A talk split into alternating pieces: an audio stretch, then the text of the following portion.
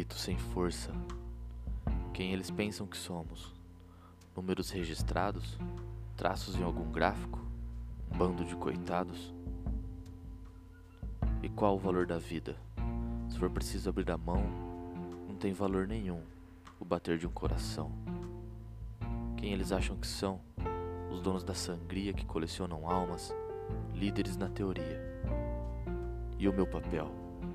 Sou o próximo a ser moído, simples carne de abate. Ai de quem fizer algum ruído. Moral da história: somos mais um, menos um, sufocados sem o ar, impossibilitados de propagar som algum. Uma junção de indignação, pois os homens de preto rasgaram nossa Constituição.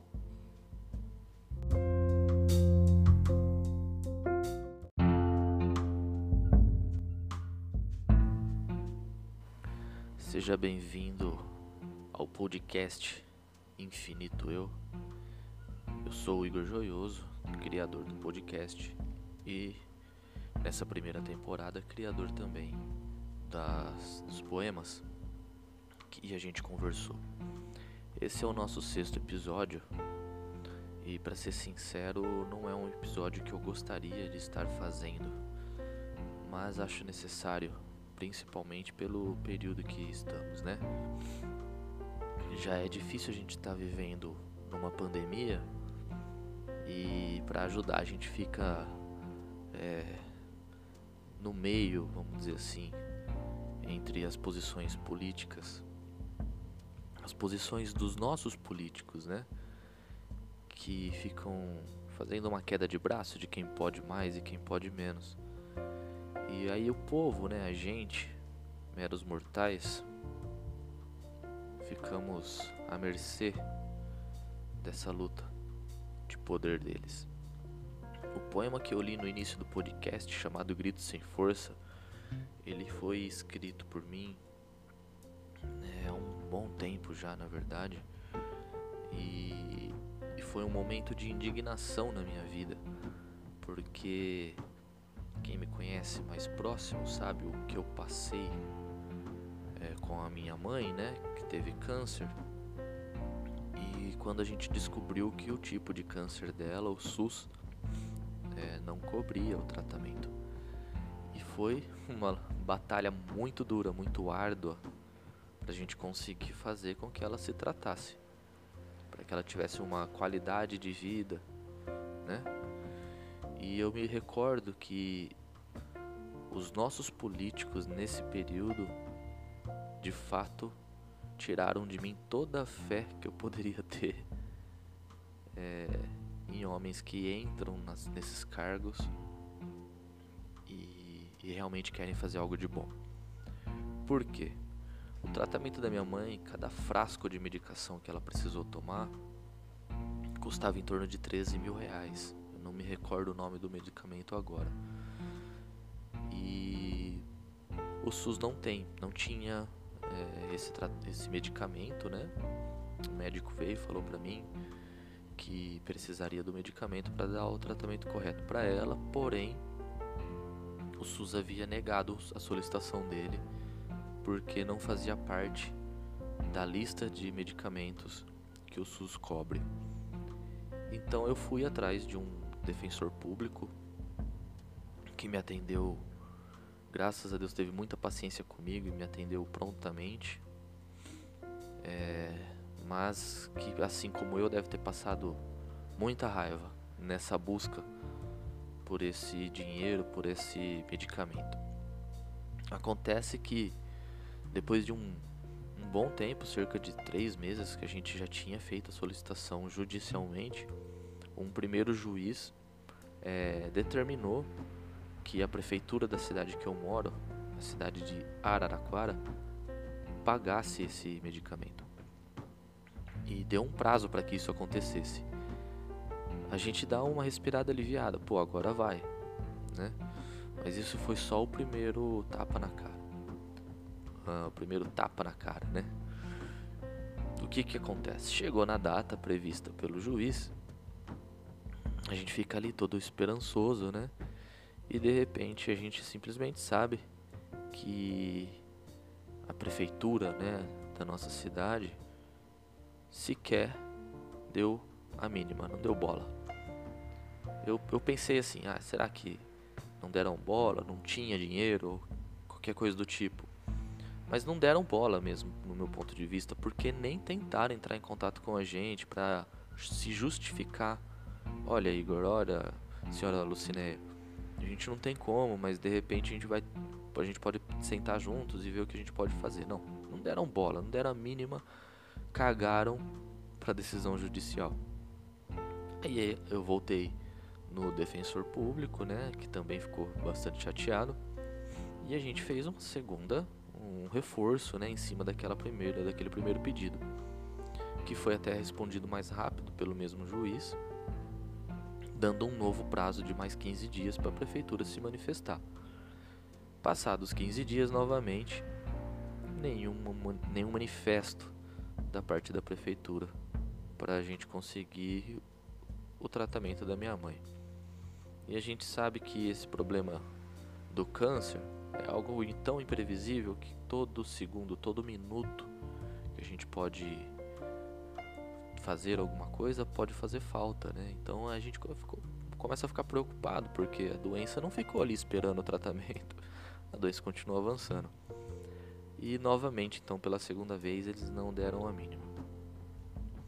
Eu me recordo que o defensor público falou: Igor, eu não, não sei o que eu posso fazer porque a gente vai fazer novamente a solicitação o juiz vai determinar um novo prazo e de 15 em 15 dias eles vão avançando. Eu lembro que eu olhei para ele e falei assim: então de 15 em 15 dias eles vão esperando a minha mãe morrer. Porque, e agora? É, o que estava no alcance dele ele fez, que foi uma nova solicitação disso. E um novo, é, uma nova determinação do juiz Vale lembrar, juiz, tá? Nem, nenhum político pode passar por cima da palavra de um juiz. Então, uma nova solicitação de um juiz foi feita pela terceira vez, dessa vez dando um prazo um pouco maior de 25 dias, se eu não me engano. E novamente, quando chegou no prazo, nenhum manifesto da prefeitura, nada. Eu lembro que nessa época eu trabalhava como porteiro, então eu fazia 12 horas por 36 de descanso. Então eu trabalhava um dia sim, um dia não.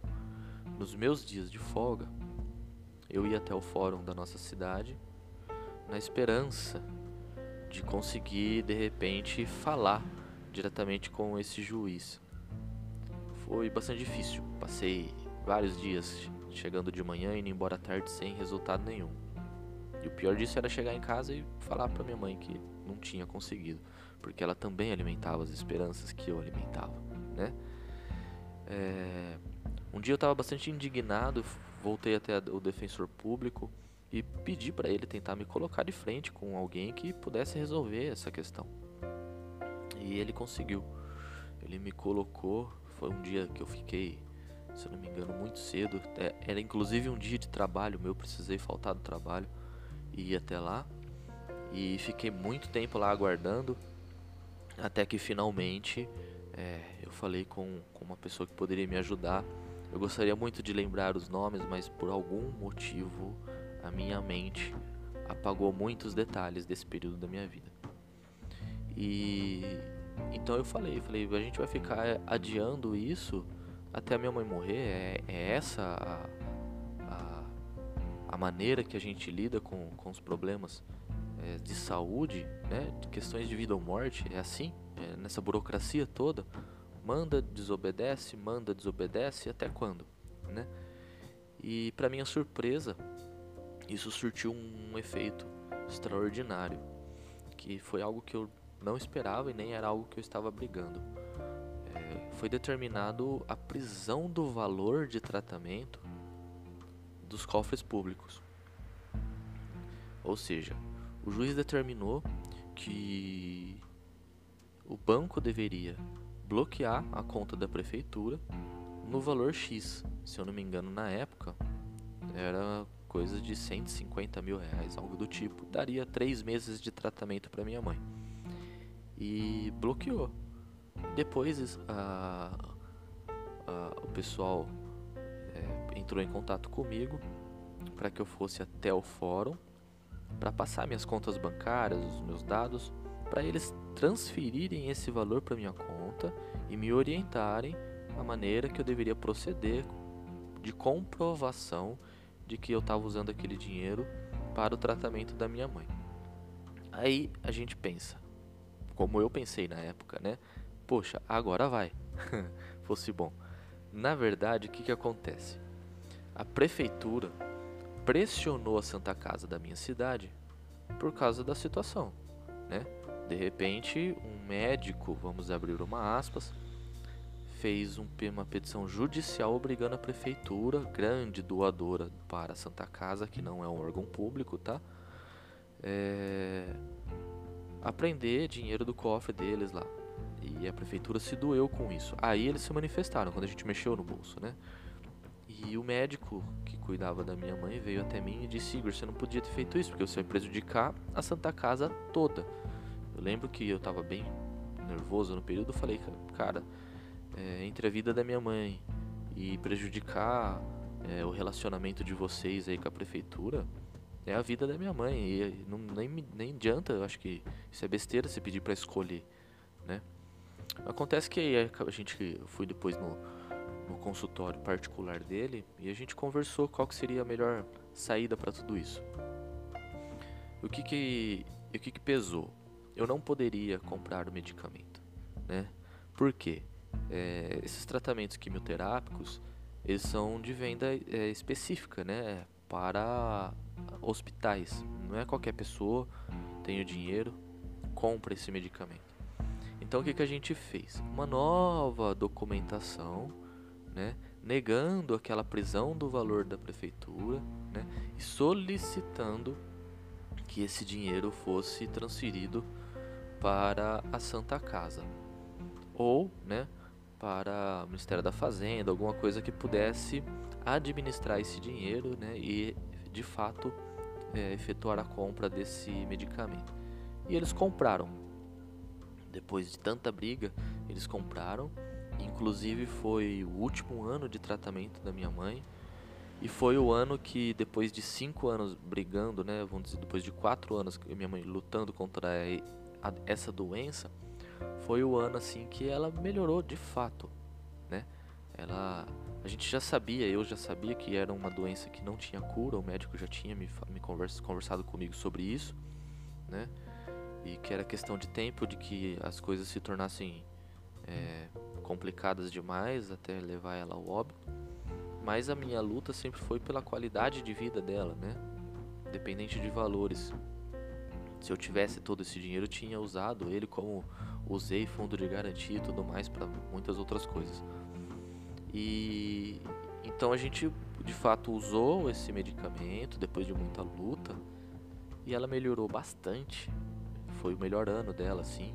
É, ela chegava a afirmar que estava curada e tudo mais.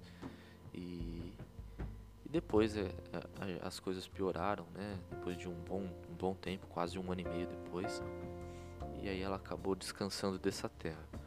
Mas, porque contei toda essa história? Bem de forma resumida, porque isso aconteceu em cinco anos.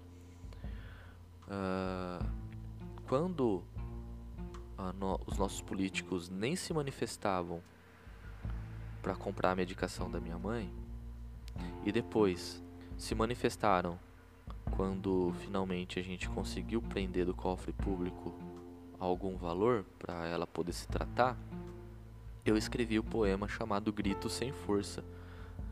Porque, cara, é justamente como eu me sinto em relação à nossa política. A gente vai gritar muito, vai gritar muito, como a gente gritou no passado, como eu gritei naquela época, como a gente grita hoje, né, com esse nosso excelentíssimo senhor Bolsonaro, que toma umas decisões para lá de, de confusas, né? Eu não consigo entender o que passa na cabeça dessa pessoa. E aí o nosso governador também, uma puta, o Dória, né? Uma puta de, um, de uma falta de, uma falta de compromisso com, com as pessoas, né, com, com os trabalhadores. Eu, eu, entendo a dificuldade de se tomar decisões, Mas seria muito melhor se juntos eles estivessem tentando resolver do que ficar batendo de frente um com o outro. E, e é por isso que eu falo que a gente fica nesse meio. Então no poema, quando eu começo ele, eu já coloco uma questão. Quem que esses políticos, né? Quem eles pensam que somos? O que, que a gente é para ele? Para eles, né? Nessa briga toda a gente vê, somos números registrados, traços em algum gráfico, um bando de coitados. Números registrados, a gente vê registro da quantidade de pessoas que está sendo contaminada, né? Da quantidade de pessoas que já partiram desse mundo por causa dessa doença, né? E a briga entre eles continua. Eles só mostram os números registrados, os gráficos um pro outro, esfrega na cara de um, esfrega na cara de outro, mas o problema em si não se soluciona, não resolve. E é por isso que eu coloco que a gente é um bando de coitado, porque cara, coitada da gente que esse pessoal. E qual é o valor da vida? Quando eu disse qual é o valor da vida, eu estava falando referindo à minha mãe, né? Qual era o valor da vida da minha mãe para eles, né? Se for preciso abrir a mão, né? Abrir a mão se referindo a dar dinheiro, não tem valor nenhum, né? A vida. Bater de um coração não tem valor. E hoje a gente consegue ver isso de novo. De novo. Né? Qual que é o valor da nossa vida? O valor da vida da nossa sociedade para essas pessoas que estão administrando o nosso país? Eles estão precisando abrir a mão de fato. E a gente vê a briga de um não deixando o outro comprar, ou que isso, ou que o, o valor de um é melhor, a compra do outro é melhor, e de fato, compra nenhuma é apresentada, é feita, enquanto isso as pessoas continuam morrendo. Então, para eles, não tem valor nenhum a nossa vida. Para mim é essa a ideia, por isso que que eu sou completamente apartidário e apolítico. Ah, político, eu não, não venha discutir política comigo porque é perca de tempo. Eu tenho a minha posição muito bem formada para saber que não vale a pena. Vale mais a pena a gente lutar. Lutar pelo nosso dia a dia. É... E, cara, a gente vai trabalhando, vai levando. E o que der para fazer a gente faz, o que não der para fazer e se for necessário a gente dá um jeito de fazer e é assim, né? a gente tem que se unir e fazer pela gente, porque se for esperar esses caras fazer alguma coisa, a gente morre seco, né? E quem eles acham que são? Quem eles acham que são? Eu não quis nem usar a palavra pensam aqui. Eu, quem eles acham que eles são, né? Donos da sangria que colecionam almas. Ultimamente, mais do que nunca, esses caras estão colecionando almas. Colecionando almas. Milhares e milhares de pessoas estão morrendo, eles brigam entre si. A sangria da qual me refiro é todo o desvio de verba que esses caras fazem, né? Pensando apenas nos próprios, nas próprias vidas, nos seus bolsos, né? Na sua ganância, né? Enquanto isso, eles colecionam almas, as nossas almas. As almas de muitas pessoas já foram recolhidas graças às decisões errôneas desses caras. Líderes na teoria. Na teoria. Eles são meros líderes de teoria. Porque na prática eles não são nada. Para mim não são nada. Eles têm um cargo lá, político. Mas teórico, para mim é pura teoria. Na prática eu não vejo nada. Exatamente nada. Eu não vivi ainda na minha vida algo político que eu falo, porra, esse cara realmente fez um bagulho que agora eu tô vivendo bem. Não, cara, não. Eu acho que eu nasci e quando eu me dei conta de, de si, é, eu comecei a perceber que não, isso não existe da parte política, né? E aparentemente isso nunca vai existir, nunca vai. Do jeito que as coisas vão, aparentemente não. É claro que eu torço para que um dia realmente apareça um salvador da pátria ou salvadores da pátria, ou que a gente acorde, né, de fato se una e exija dessas pessoas a prática. De teoria a gente já está cansado, pelo menos eu estou. E qual é o meu papel, né? Esse qual é o meu papel? Eu quero dizer, eu escrevi sobre o ponto de vista deles, né? Qual é o nosso papel para eles? A gente é o próximo a ser moído. Simples carne de abate, não é? Moído. A gente é carne moída para esses caras. A gente vai ser massacrado, espremido até onde eles conseguirem. E quando a gente não aguentar mais, a gente é mais uma alma para eles colecionarem. Só. Mais nada. Ai de quem fizer algum ruído. A gente vê às vezes algumas pessoas de influência fazendo ruído, fazendo barulho, né? colocando suas posições e incomodando, atingindo de fato o ego dessas pessoas políticas que estão administrando o país. E aí o que, que a gente vê acontecer quando esses caras conseguem alguma coisa desse tipo? Conseguem chamar a atenção, né? Eles são calados. Eles são calados. Abafados. E a gente não vê surtir efeito nenhum aquilo, né? Como deveria. Eu acho que a gente que deveria ajudar essas pessoas a, a lutar contra esses políticos, mas a, a política desse, país, desse país, ela é tão manipuladora que eles conseguiram manipular a nossa sociedade e dividi-la em grupos, porque separados em grupos, a gente não é um. Porque se a gente fosse um, esses caras não estavam fazendo o que eles fazem. Se toda essa briga entre um lado e outro, né, direita, esquerda, meio, se, toda essa briga fosse centrada, junta, unificada contra povo e político, provavelmente as coisas seriam muito diferentes, né? Eu acho que todas as decisões do nosso país deveriam passar pelo povo e não por esses falsos representantes teóricos, né? É... Ai de quem fazer algum ruído, né? Talvez ai de mim por estar fazendo esse ruído. Moral da história, né? Somos mais um, menos um, né? A gente chega, nasce, vive e morre e para eles não faz diferença alguma. Sufocados sem o ar, impossibilitados de propagar som algum. Eles abafam a gente, porque a gente sabe, né? Onde não tem ar não propaga som. Então eles abafam a gente? Tiram o nosso oxigênio. Hoje, literalmente, é triste eu ler esse poema meu e ter que falar literalmente. Eles tiram o nosso oxigênio pra gente morrer. Ou morrer por falta de UTI, por falta de hospital. E quando a gente procura um pouquinho que seja os valores investidos, a gente fala não é possível que foi investido tanta coisa, tanto dinheiro assim, e mesmo assim não tem um cilindro de oxigênio a mais nesse hospital, ou 10, ou 100, ou quantos forem necessários. Porque a quantidade de impostos que a gente paga, cada um deveria ter seu próprio cilindro. Penso eu. Cada um deveria ter seu próprio cilindro, usando ou não. A gente deveria ter o próprio cilindro. A verdade é essa.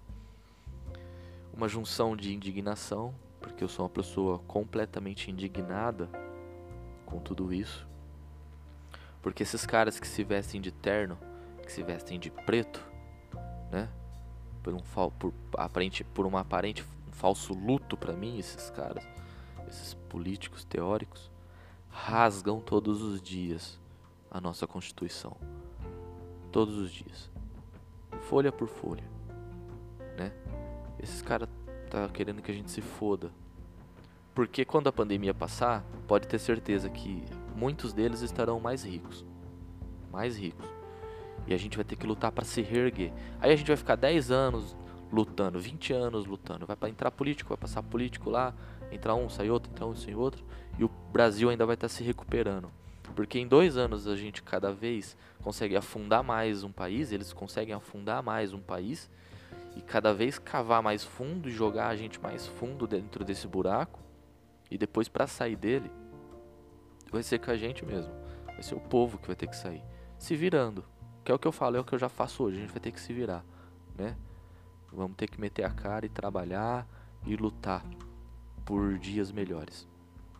Então é, esse é um poema forte, né, e que vem a calhar. O nome dele é um grito sem força, porque ele é um poema de indignação, tá bom? A gente vai ficar por aqui hoje e eu agradeço no fundo do meu coração as pessoas que estão acompanhando o meu podcast, tá?